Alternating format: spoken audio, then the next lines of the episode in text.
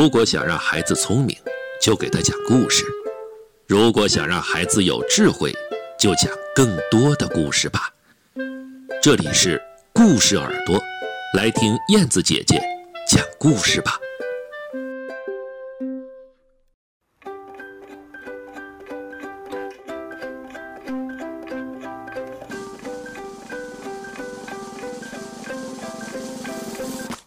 小朋友们，大家好，我是燕子姐姐，欢迎一起来听故事。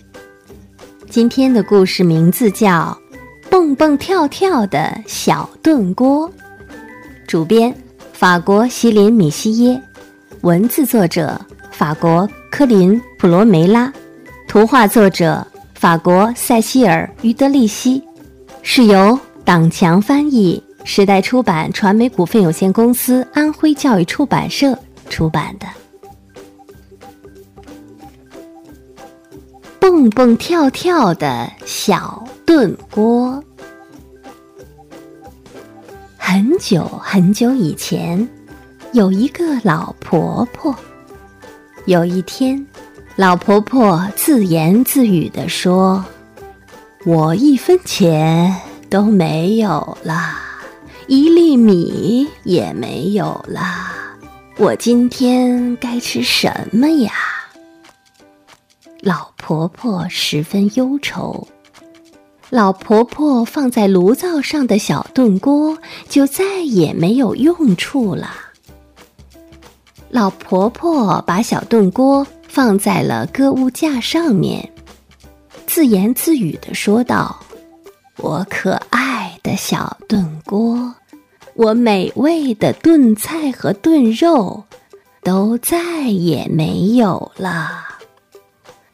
这可是你说的呀，老婆婆。我嘛，我今天要出去转一转。小炖锅说道。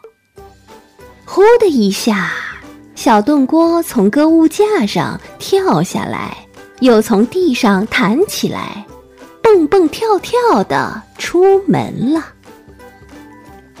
小炖锅蹦蹦跳跳的在路上前进着，看呀，面包师傅从面包店里走了出来，他的怀里捧满了蛋糕。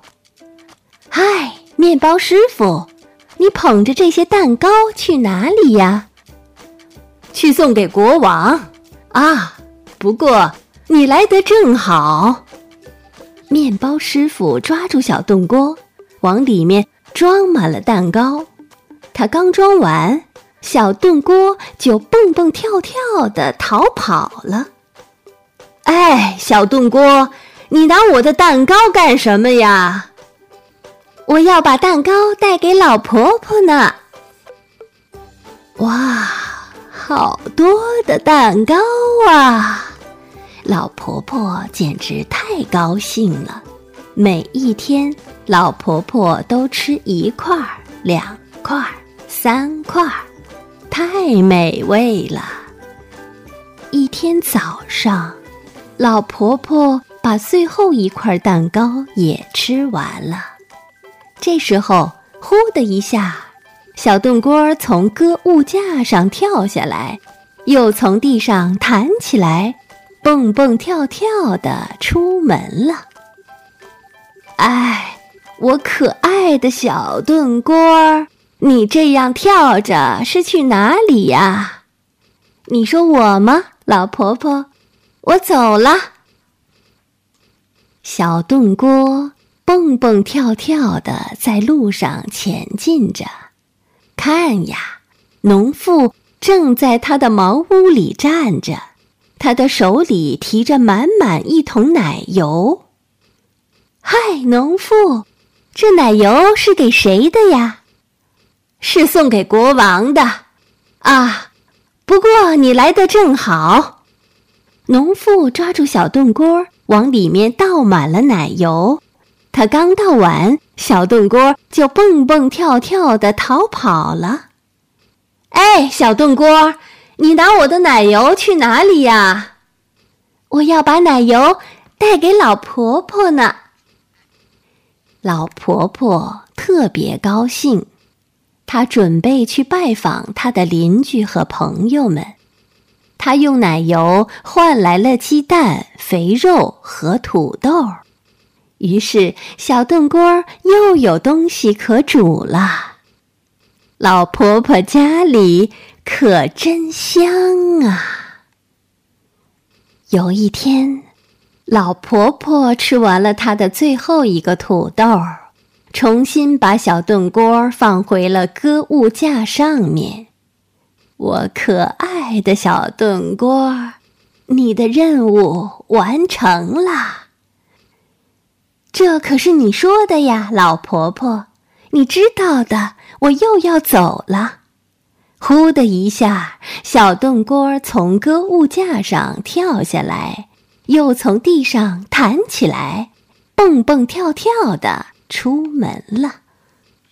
小炖锅蹦蹦跳跳的在路上前进着，这一次，他直接去了皇宫。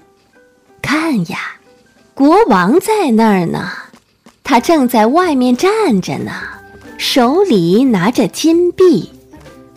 嗨，国王陛下，你拿着这些金币干什么呢？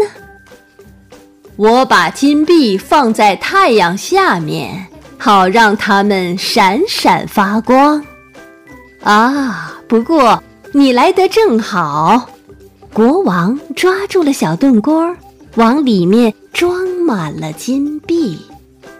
他刚装满，小炖锅就蹦蹦跳跳的逃跑了。哎，小炖锅，快把我的金币还给我！国王追着他的金币跑起来。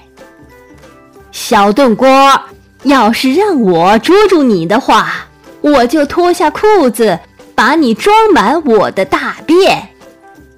哦，蹦蹦跳跳。调皮的小炖锅跑得真快呀！小炖锅一口气跑回老婆婆家里，咣当一声把大门关上了。国王太生气了，他没能追上小炖锅，他回到皇宫，气得直跺脚。不过，在他回皇宫的路上，人们都在窃窃私语。你们听见国王说什么了吗？啊，他竟然要脱掉裤子！哦哦！小炖锅后来怎么样了呢？从这一天起，他就一直在炉灶上炖美食呢。那么。老婆婆怎么样了呢？